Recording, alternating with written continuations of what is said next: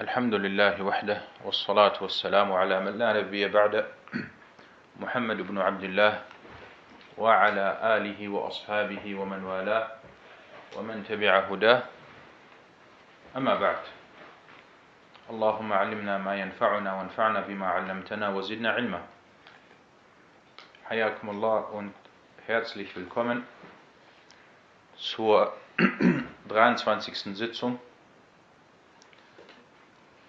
bei Bulugh al-Maram min Adillati al-Ahkam von Al-Hafiz ibn Hajar al-Asqalani. Und wir sind angekommen beim 63. Hadith. Und wir befinden uns weiterhin noch bei Kitab al-Tahara. Und das ist das Unterkapitel Babu Nawaqidil Wudu. Kapitel Die Auslöscher der Gebetswaschung. Na, wir lesen wie erstmal die Hadithe auf Arabisch oder den Hadith auf Arabisch und dann inshallah auf Deutsch und daraufhin gibt es die Erklärung. Na, Iqra. بسم الله الرحمن الرحيم. الحمد لله رب العالمين. وصلى الله وسلم وبارك على نبينا محمد وعلى آله وصحبه أجمعين. أما بعد فبأسانيدكم إلى الحافظ ابن حجر رحمه الله تعالى. قال وعن علي بن أبي طالب رضي الله عنه قال كنت رجلا مزاعا فأمرت المقدام بن الأسود أن يسأل النبي صلى الله عليه وسلم فسأله فقال فيه الوضوء متفق عليه واللفظ للبخاري نعم أحسنت Der 63. Hadith von Ali ibn Abi Talib, möge Allah mit ihm zufrieden sein, wurde berichtet, dass er sagte, ich war ein Mann, bei dem häufig Al-Mavi, also Lusttropfen, bei dem häufig Al-Mavi austraten. ich beauftragte hierauf Al-Miqdad ibn al-Aswad, dass er den Propheten, Allah Segen und Frieden auf ihm, fragen soll. Er antwortete, also der Prophet, wassalam, darin ist die Gebetswaschung, beziehungsweise dies erfordert die Gebetswaschung. Muttafaqun alayh und der Wortlaut ist bei Al-Bukhari oder von Al-Bukhari.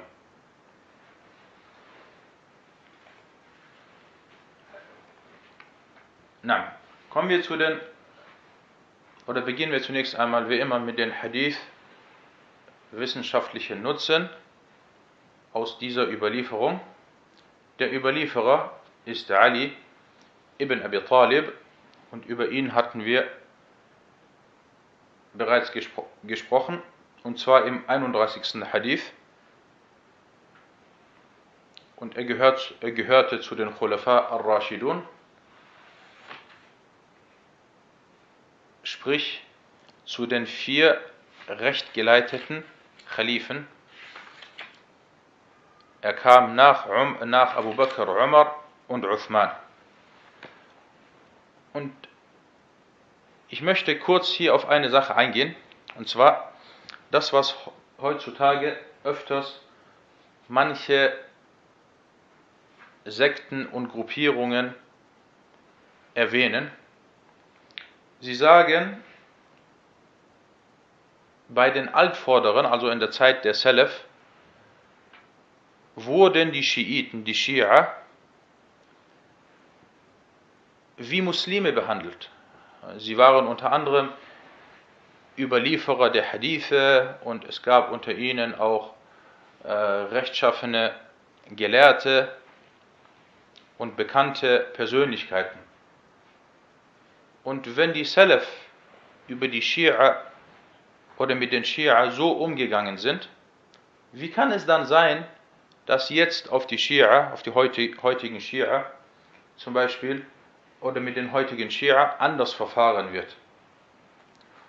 Natürlich, äh, derjenige, der diese Aussage tätigt, sprich, dass er die Schia, und ich sage hier ganz, ganz äh, gezielt, die Schia von früher mit den Schia von heute vergleicht, er ist einer von zweien.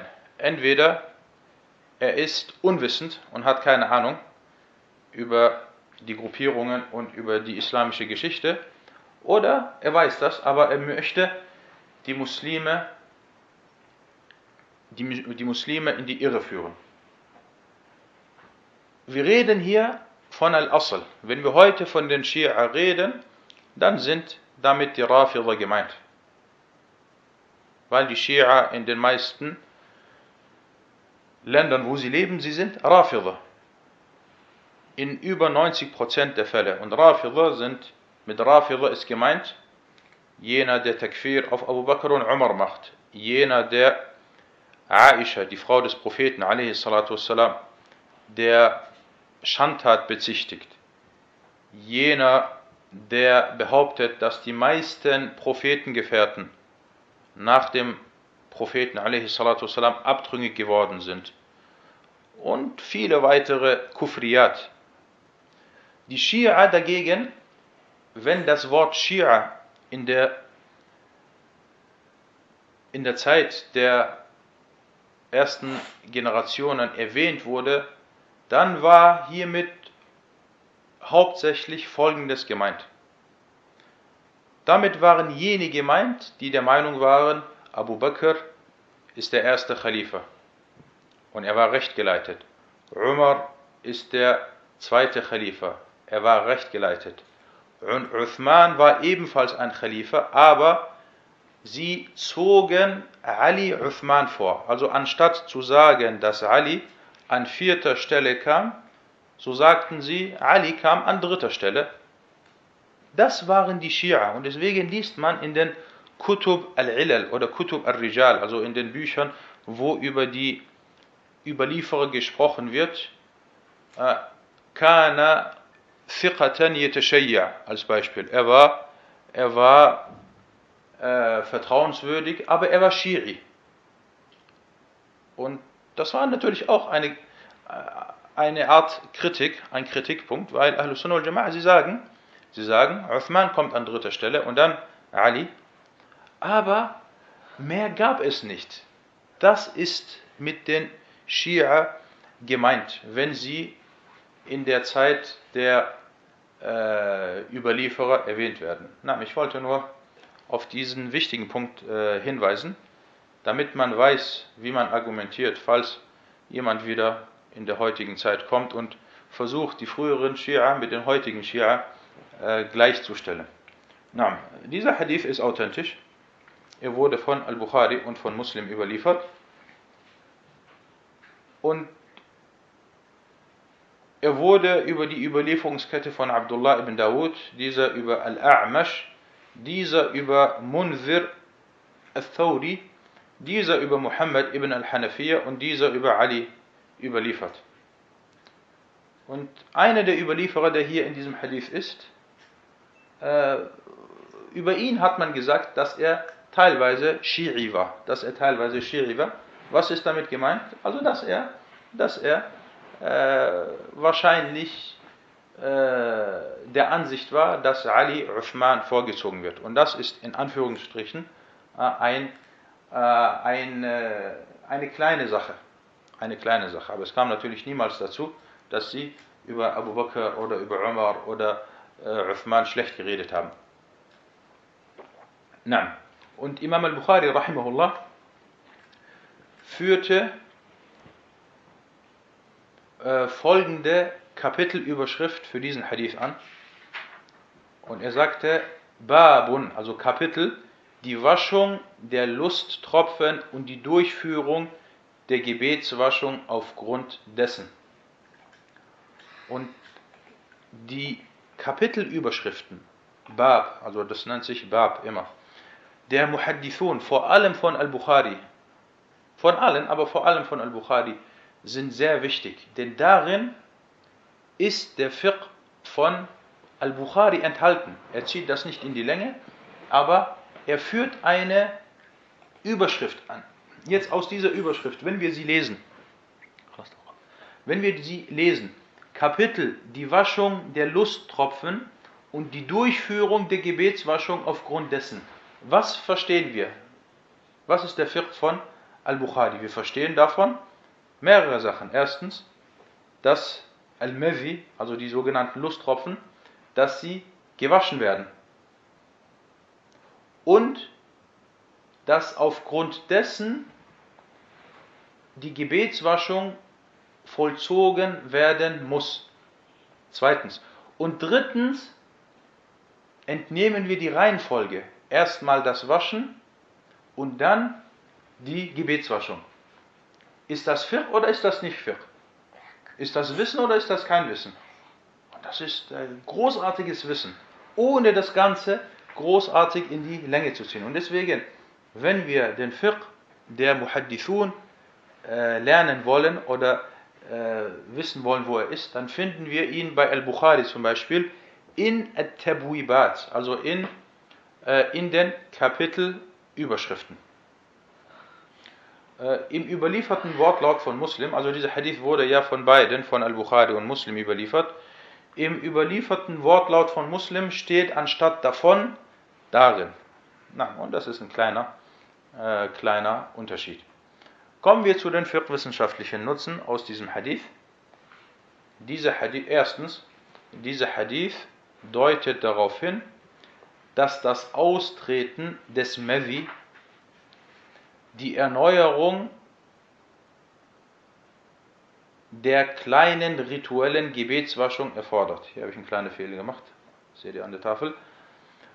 Jedoch nicht die große rituelle Gebetswaschung. Also derjenige, bei dem Mevi austritt, er muss Wudu machen, aber er muss keinen Russel oder keine äh, äh, große Gebetswaschung vollziehen. Und Al-Imam Ibn Abdul Barr al-Maliki überlieferte hierbei den Ijma', den Konsens der Gelehrten. Also es besteht hierbei Übereinkunft der Gelehrten. Zweiter Punkt, Barakallahu fikum. In einigen Wortlauten des Hadith heißt es, dass Ali sagte, und ich schämte mich, den Gesandten Allahs, alayhi salatu wassalam, zu fragen, aufgrund der Beziehung seiner Tochter zu mir. Also er schämte sich zu sagen, äh, ich bin jemand, bei dem oft Al-Mavi austritt. Weil der Prophet, a.s. was ist er? Er ist gleichzeitig sein äh, Schwiegervater. Nein, weil Fatima ist die Tochter des Propheten und seine Frau. Und dies deutet auf den hohen Stolz, also diese Vorgehensweise von, von Ali deutet auf den hohen Stellenwert der Schamhaftigkeit hin. Und die Schamhaftigkeit war es, die Ali daran hinderte, dass er selbst die Frage stellt. Anstatt dessen, äh, anstatt dessen äh, schickte er eine andere Person äh, zum Fragen. Drittens, dritter Nutzen, aus diesem Hadith entnimmt man, dass der Hadith des Einzelnen akzeptiert und danach gehandelt wird. Der sogenannte Hadith al-Ahad. Weil Ali, er ging nicht selber, sondern er schickte eine Person und diese Person kam dann zurück. Und das nennt man Hadith al-Ahad, der Hadith einer Einzelperson. Der vierte Nutzen, in einer anderen Überlieferung heißt es, äh, wasche oder wasch dein Glied und voll, vollziehe die Gebetswaschung. Und dieses Wasch ist ein Fi'lu Fi'lul Amr, ist Fi'lul Amr, also ist ein, äh, eine Befehlsform. Wasch dein Glied und vollziehe die Gebetswaschung. Und das deutet darauf hin, dass die das deutet auf mehrere Sachen hin. Erstens deutet das darauf hin, dass die Waschung des Gliedes verpflichtend ist und dass die Gebetswaschung erst daraufhin erfolgt. Also man wäscht erstmal das Glied und danach äh, vollzieht man die Gebetswaschung. Warum? Weil der Befehl weist auf die Pflicht der Sache hin. Das ist die äh, Regel bei den Usul-Gelehrten, dass wenn ein Befehl im Koran oder in der Sunna vorkommt, dass dieser Befehl im Normalfall auf die Pflicht der Sache hindeutet. Wenn es nichts gibt, was diese Pflicht aufhebt. Und das und, weil es heißt hier wa, mach das und dann das. Und das und äh, ist ein Beweis für die Einhaltung der Reihenfolge. Wasche dein Glied und dann vollziehe die Gebetswaschung und vollziehe die Gebetswaschung. Na. Der fünfte Nutzen, manche Gelehrten vertraten oder vertreten die Ansicht, dass die Lusttropfen zwar unrein sind, jedoch über kleinere Mengen hinweg gesehen wird. Und das ist eine Überlieferung über Ahmed. Und diese Ansicht vertrat auch Imam ibn Taymiyyah. Vor allem sagte er hinsichtlich junger Leute. Dies erwähnte er in Sharh al-Umdah. Und der sechste Nutzen, die Reinigung der Stellen, die von Al-Mazi befallen sind, äh, muss mit Wasser erfolgen. Also Al-Mazi muss mit Wasser äh, gesäubert werden. Na, kommen wir zu einigen Meinungsverschiedenheiten unter den Gelehrten. Und zwar die erste Ansicht. Manche Gelehrten vertraten die Ansicht, dass es verpflichtend ist, das ganze Glied zu waschen. Und das ist unter anderem die Ansicht von Imam Malik und von Imam Ahmed in einer Überlieferung. Und äh, die zweite Ansicht besagt, dass das Glied und äh, dass das Glied und die äh, Hoden gewaschen werden müssen. Und hierbei wurde folgender Hadith überliefert, äh, dass der Prophet a.s. sagte, er soll sein Glied und seine beiden Hoden waschen und die Gebetswaschung vollziehen. Und diese zweite Ansicht, das ist die Meinung oder die Madhab der Hanabila. Die bekannte Madhab der Hanabila und das wurde in Al-Insaf erwähnt. Aber dieser Hadith, der als Beweis genommen wurde oder als Beweis angeführt wurde, er wurde von vielen Gelehrten als schwach eingestuft. Aber Ibn Taymiyyah schien jedoch zu dieser äh, schien jedoch zu dieser Ansicht zu neigen, wie in Sharh al-Umda äh, erwähnt. Und die dritte Ansicht besagt, dass es genügt, wenn die Spitze des Gliedes gewaschen wird und die Stellen, die von Al-Mazi befallen sind. Und das ist die Ansicht der Mehrheit der Gelehrten. Das ist auch die Rechtsschule der Schafi'iyya und der Hanafiya und eine Überlieferung über Ahmed. Und die erste Meinung oder die erste Ansicht, die ist stark. Die besagt, dass das ganze Glied gewaschen werden muss. Na, das soweit zu diesem Hadith. Kommen wir zum, zur nächsten Überlieferung. Na, Iqra. وعن عائشة رضي الله عنها أن النبي صلى الله عليه وسلم قبل بعض نسائه ثم خرج إلى الصلاة ولم يتوضأ أخرجه أحمد وضعفه البخاري Na, der 64. Hadith. Aisha, möge Allah mit ihr zufrieden sein, berichtete, dass der Prophet, Allahs Segen und Frieden auf ihm, einige seiner Frauen küsste und hierauf zum Gebet hinausging, ohne die Gebetswaschung zu vollziehen. Überliefert von Ahmed und Al-Bukhari stufte ihn als schwach ein. Die Hadith-wissenschaftlichen Nutzen aus dieser Überlieferung – der Überlieferer oder die Überlieferin, Überliefererin ist Aisha und über Aisha hatten wir bereits im 25. Hadith gesprochen. Und die Einstufung der Authentizität des Hadith, dieser Hadith ist nicht authentisch, er ist schwach. Er wurde unter anderem von Ahmad in Al-Musnad, von Abu Dawud von An-Nasai, von At-Tirmidhi und von Ibn Majah überliefert. Und äh, wenn wir das hören, dass diese Imame diesen Hadith überliefert haben. Was haben wir gelernt? Was muss automatisch sofort bei uns äh, passieren? Ich, ich weiß, ich wiederhole das sehr oft, aber das muss äh, so fest sitzen, wie, wie wir unseren Namen kennen. Wie jeder Einzelne seinen Namen kennt, so muss er hierbei als vor allem als Schüler des Hadith äh, diese Sachen auswendig kennen und das immer anwenden und dazu aufrufen und Dauer dazu machen, dass die Leute auch so verfahren. Und streng hierbei sein und äh, äh, mutaassib hierbei sein. Nein, genau, das ist für uns jetzt hier, äh, wir befinden uns, wir befinden uns, wenn wir das hören, äh, Abu Dawud und An-Nasai und At-Tirmidhi, wir befinden uns jetzt in, in, äh, in einem äh, Garten voller, voller, äh, voller Nutzen, in einem Garten, wo wir sehr viel Nutzen, aus dem wir sehr viel Nutzen äh, ziehen können. Es gibt hier einen Baum, von dem wir äh, etwas profitieren und es gibt hier einen anderen großen Baum. Nein, und das sind diese A'imma, rahimahumullah. Fangen wir an. Dieser Hadith, wie Ibn Hajar bereits sagte, er wurde von Al-Bukhari als schwach eingestuft.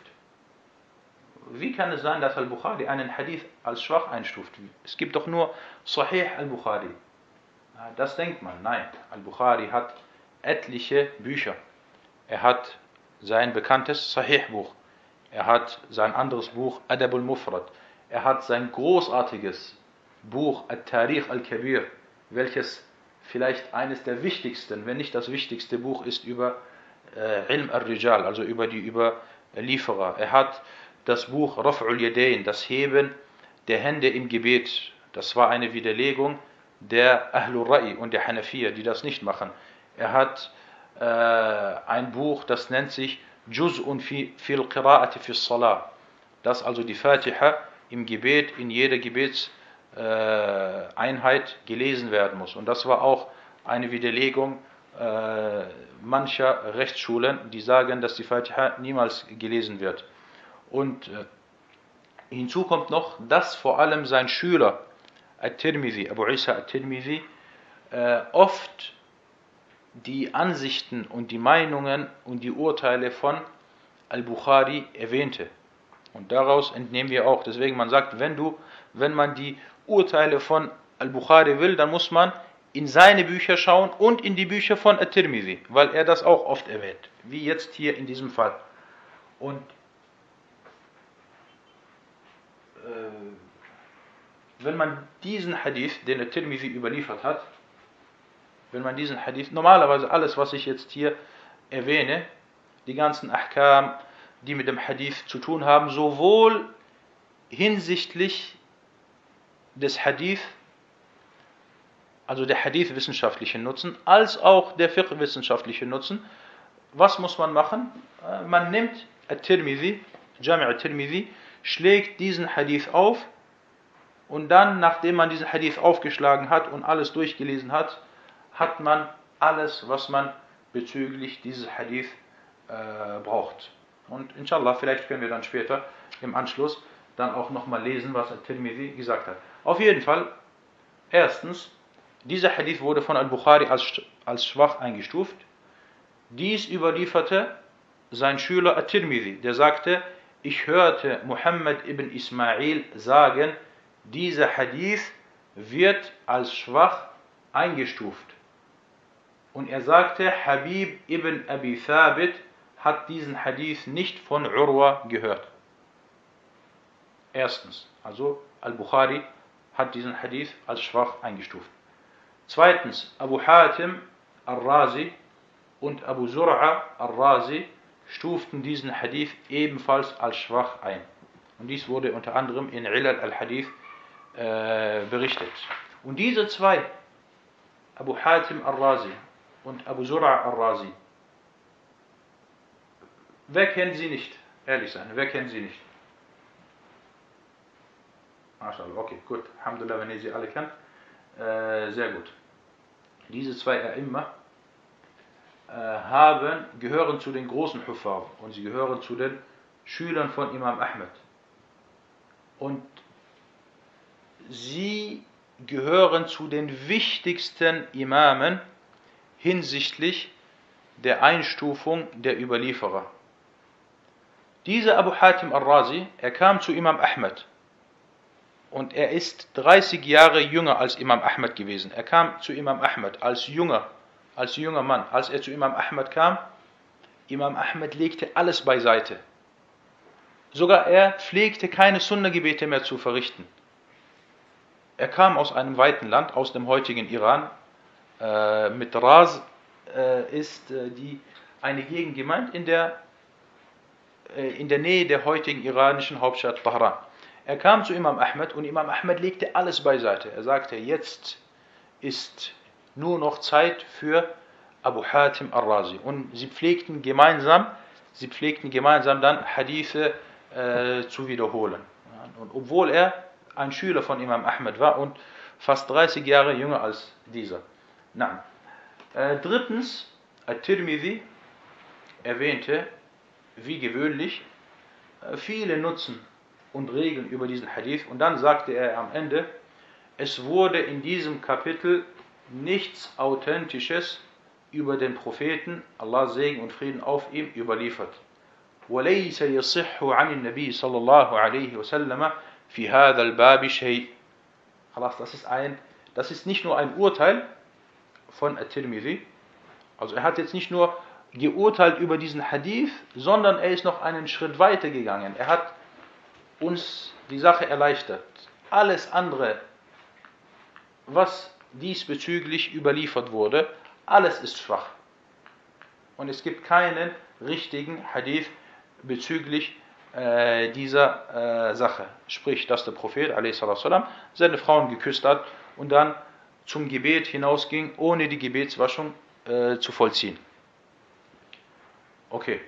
Und Abu äh, At-Tirmidhi, Wallahi, wenn wir die Zeit hätten, würde ich jetzt gerne die zwei Seiten äh, vorlesen, äh, was At-Tirmidhi hier wieder gemacht hat mit diesem Kapitel, welche Nutzen er äh, erwähnt hat. Vor allem auch auf, äh, er hat erwähnt, was Malik gesagt hat, was Al-Uza'i gesagt hat, was Al-Shafi'i gesagt hat, was Ahmed gesagt hat, was Ishaq gesagt hat. Äh, ist auf diese Sachen äh, eingegangen. Nein. Aber subhanallah, die Zeit ist äh, das würde sich etwas in die Länge ziehen. Na, wen haben wir noch? Wen, wer hat noch diesen Hadith überliefert? Abu Dawud. Wir haben gelernt, dass Abu Dawud, dass wir bei Abu Dawud auf Folgendes achten. Wenn Abu Dawud einen Hadith überliefert, schweigt er oder schweigt er nicht? Wenn er schweigt, dann ist dieser Hadith gut oder brauchbar bei ihm. Wenn aber der Hadith einen Fehler beinhaltet und schwach ist, sehr schwach ist, dann schweigt er nicht. Und genauso wie er bei diesem Hadith nicht geschwiegen hat, nachdem er den Hadith überlieferte, sagte er, وَهُوَ mursal. Und er ist Mursal. Und Mursal ist ein Hadith, der nicht verbunden ist. Also bei dem die Überlieferungskette äh, unterbrochen ist. Und dann erwähnte er noch weiterhin in weiteren zwei Sätzen, äh, warum er Mursal ist und wer nicht von wem gehört hat. Aber auf jeden Fall, er stufte den Hadith ebenfalls als schwach ein. Und Sheikh Abdullah Sa'ad sagte, der Hadith ist marfu' nicht authentisch. Na, und äh, es gab noch weitere große A'imma, die über diesen Hadith gesprochen haben, wie Yahya bin Sa'id al-Qattan und Yahya bin Ma'in äh, etc. Aber äh, na, äh, ich habe die jetzt alle nicht erwähnt, weil schon alleine der Namen, die genannt wurden, würde reichen, um äh, diesen Hadith äh, als schwach einzustufen. Aber wir haben hier Al-Bukhari 1, wir haben Abu Hatim, äh, Abu Zur'a, das sind schon mal drei, wir haben At-Tirmidhi 4, wir haben Abu Dawud 5. Na. Einige späteren, einige späteren, äh, oder dieser Hadith wurde von einigen späteren äh, als authentisch eingestuft, wie von Al-Albani. Er stufte den Hadith als authentisch ein, aber dieser Einstufung wird keine Aufmerksamkeit geschenkt. Na, kommen wir zu den fiqh-wissenschaftlichen Nutzen aus diesem Hadith. Das Äußerliche, das Äußerliche des Hadith, äh, hier habe ich einen Fehler gemacht, Äußerliche müsste groß. Das Äußerliche des Hadith weist darauf hin, dass das Küssen und Berühren der Frau die Gebetswaschung nicht ungültig macht. Das ist unter anderem die Ansicht von Abu Hanifa und eine Überlieferung über Ahmed. Und dies wurde auch, äh, dies soll auch über einige Altvorderen wie oder Sahaba wie Ibn Abbas überliefert worden sein. Und der Hadith sollte aber auf ein Küssen, welches ohne Lust und Begierde zustande kommt, angewendet werden. Und äh, diese Art von Berührung macht dann Allah die Gebetswaschung nicht ungültig. Kommen wir zu einigen Meinungsverschiedenheiten unter den Gelehrten. Abu Hanifa vertrat die Ansicht, äh, dass das Küssen und Berühren der Frau die Gebetswaschung nicht ungültig macht. Das ist auch eine Überlieferung über Ahmed und dies wurde auch über einige Altvorderern, wie schon erwähnt, von Ibn Abbas überliefert. Und das scheint auch die Ansicht von Imam Ibn Taymiyyah zu sein. Imam Malik war der Ansicht, dass die Gebetswaschung dann ungültig wird, wenn das Berühren mit Lust und Begierde zustande kommt. Und das ist auch die bekannte Ansicht in der Rechtsschule von Imam Ahmed. Und die dritte Ansicht ist von Imam Shafi'i. Also Imam Shafi'i sagte, dass jede Art von Berühren des anderen Geschlechts die Gebetswaschung ungültig macht, es sei denn, es besteht Verwandtschaft zwischen den beiden. Also er sagte allgemeines Berühren. Man berührt eine andere Frau mit der Hand oder seine Frau mit der Hand, dies macht die Gebetswaschung ungültig. Es sei denn, es ist eine Person, mit der man verwandt ist, wie zum Beispiel die Tochter, die Mutter, die Schwester, die Tante etc. Also Maharib. Und die zweite Ansicht, die Rechtsschule von Malik und von Ahmed, dass die Gebetswaschung dann ungültig wird, wenn das Berühren mit Lust und Begierde zustande kommt. Diese Ansicht ist stark. Na, kommen wir zum dritten und letzten Hadith äh, für heute. Das ist der 65. Hadith. Na, اقرأ. وعن أبي هريرة رضي الله عنه قال قال رسول الله صلى الله عليه وسلم إذا وجد أحدكم في بطنه شيئا فأشكل عليه أخرج منه شيء أم لا فلا يخرجن من المسجد حتى يسمع صوتا أو يجد ريحا. أخرجه مسلم. طيب أحسنت. 65. Hadith Abu Huraira, möge Allah mit ihm zufrieden sein, berichtete, dass der Gesandte Allahs, Allah Segen und Frieden auf ihm sagte, wenn einer von euch etwas in seinem Bauch spürt, ihm aber unklar ist, ob etwas herauskam oder nicht, dann soll er die Moschee nicht verlassen, beziehungsweise sein Gebet oder die Gebetsstelle nicht verlassen, bis er ein Geräusch hört oder einen Geruch äh, wahrnimmt. Na, überliefert äh, von Muslim. Äh, die Hadith-wissenschaftliche Nutzen zu dieser Überlieferung. Der Überlieferer ist Abu Huraira, äh, Abdurrahman ibn Sakhar bzw. Abdullah ibn Amir, äh, Ad-Dawsi und Ad-Daws war ein Stamm im Süden der arabischen Halbinsel und deswegen äh, wird Abu Huraira zu den Jemeniten gezählt. Man sagt, er war Jemenite und er kam dann später nach Al-Medina. Und äh, wenn wir über Al-Jemen reden, dann reden wir, dann ist damit nicht das heutige Jemen gemeint, sondern im Brauch der früheren oder früher wurde, äh, wurden die Gegenden oder wurde alles, was südlich von Mekka kommt, äh, das wurde als Jemen bezeichnet. Und dazu gehört ein großer Teil der äh, des heutigen Süd-Saudi-Arabiens.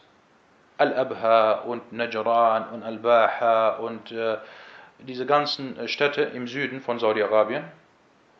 Gebirgig, sehr viele Gebirge gibt es dort. Das alles äh, zählte früher als Jemen, Najran und so weiter. Nein. Äh, dieser Hadith ist authentisch. Er wurde von Muslim überliefert über die Überlieferungskette von Jarir ibn Abdul Hamid. Dieser über Suhail, dieser über seinen Vater und dieser über Abu Huraira. Und diese Überlieferungskette, Suhail über seinen Vater, über Abu Huraira, das ist eine Überlieferungskette, die sehr oft vorkommt. Und diese Überlieferungskette zählt zu den bekannten Überlieferungsketten äh, hinsichtlich von Abu Huraira. Und der Vater von Suhail, das ist, äh, das ist Abu Salih Zakwan ibn Samman, einer der großen Tabi'un, der sehr viel überliefert hat. Äh, Abu Salih Zakwan ibn Samman. Und er hatte mehrere Söhne. Und unter anderem diesen Suhail und einen anderen Sohn. Und äh, dieser Suhail, als sein Bruder verstarb, äh, wurde er krank. Und das nahm ihn sehr mit. Und äh, er vergaß sehr viel, was er, äh, was er an Überlieferung kannte. Und er hat das nicht verkraftet, bis er dann auch äh, einige Zeit später aufgrund der Trauer dann äh, gestorben ist. Rahimahullah ta'ala. Na, äh, kommen wir zu den fiqh-wissenschaftlichen Nutzen aus diesem Hadith.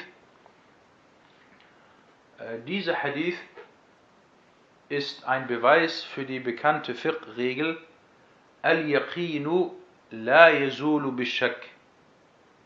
Die Gewissheit verschwindet nicht durch Zweifel oder durch den Zweifel. Und das bedeutet, eine Sache, über die man Gewissheit hat, verschwindet nur durch einen klaren Beweis und wird auch nur durch diesen behoben. Bloßer Zweifel reicht hierfür nicht aus. Und der gesunde Verstand unterstützt diese Regel, diese Regel yazulu und sie bestätigt diese Regel, dass die Gewissheit stärker ist als der Zweifel. Wenn man also das Gefühl hat, dass etwas aufgetreten ist, was ein Auslöscher der Gebetswaschung ist, man sich aber unsicher ist, was macht man? So baut man auf die Gewissheit auf. Und die Grundlage besagt dann hierbei, dass man weiterhin im Zustand der rituellen Reinheit ist. Du hast jetzt vor einer Stunde zum Beispiel die Gebetswaschung vollzogen, Al-Wudu. Und du bist dir hierbei sicher, du hast Gewissheit. Und jetzt, einige Zeit später, weißt du nicht, du bist am Zweifeln. Habe ich noch, bin ich noch im Zustand der rituellen Gebets, äh, der rituellen Reinheit oder nicht? Habe ich noch Wudu oder habe ich, was mache ich? Ich baue hier auf die Gewissheit auf. Und die ist, dass ich äh, im Zustand der rituellen Gebetswaschung bin. Und Imam Abu Dawud as-Sijistani rahimahullah sagte, ich hörte, wie Ahmed über einen Mann gefragt wurde, der Zweifel über seine Gebetswaschung hat. Ahmed sagte, wenn er die Gebetswaschung vollzogen hat, so hat er seine Gebetswaschung, bis er mit Gewissheit zu, bis es, äh, bis es mit Gewissheit zum Hadef kommt. Also er befindet sich auf dem Wudu, bis er mit Gewissheit etwas, bis mit Gewissheit etwas passiert, was zum Hadaf kommt, also zur rituellen Unreinheit. Entweder er geht zum Beispiel ins Bad oder etwas anderes passiert, was Grund dafür ist, dass man die Gebetswaschung verliert. Und er sagte dann weiter, und und wenn er zur rituellen und wenn es und wenn es zur rituellen Unreinheit kommt, ist er rituell unrein, muhdith, bis er die Gebetswaschung vollzogen hat. Also genau das Gegenteil. Und dieser Hadith viertens äh, ist ein Beweis, dass die Luft, die gelassen wird, ein Auslöscher der rituellen Gebetswaschung ist. Die Luft, die gelassen wird, ist also min nawaqid al-wudu. Und dieser Hadith, fünftens, dieser Hadith gibt klar vor, wie, die, wie derjenige handeln soll, der an Einflüsterungen leidet. Und da gibt es verschiedene Arten von Einflüsterungen, sei es jetzt, äh, wie hier in diesem Hadith erwähnt, oder Leute, die an, an, an Einflüsterungen, an Waswas leiden bei der Verrichtung der Gebetswaschung. Und darüber hatte ich auch äh, vor einiger Zeit gesprochen. Na, und äh, man baut also auf die Gewissheit auf und lässt sich durch Zweifel nicht durcheinander bringen und sich einflüstern. Na, das soweit zu diesem Hadith und zur heutigen Sitzung. هذا والله تعالى أعلم وصلى الله على محمد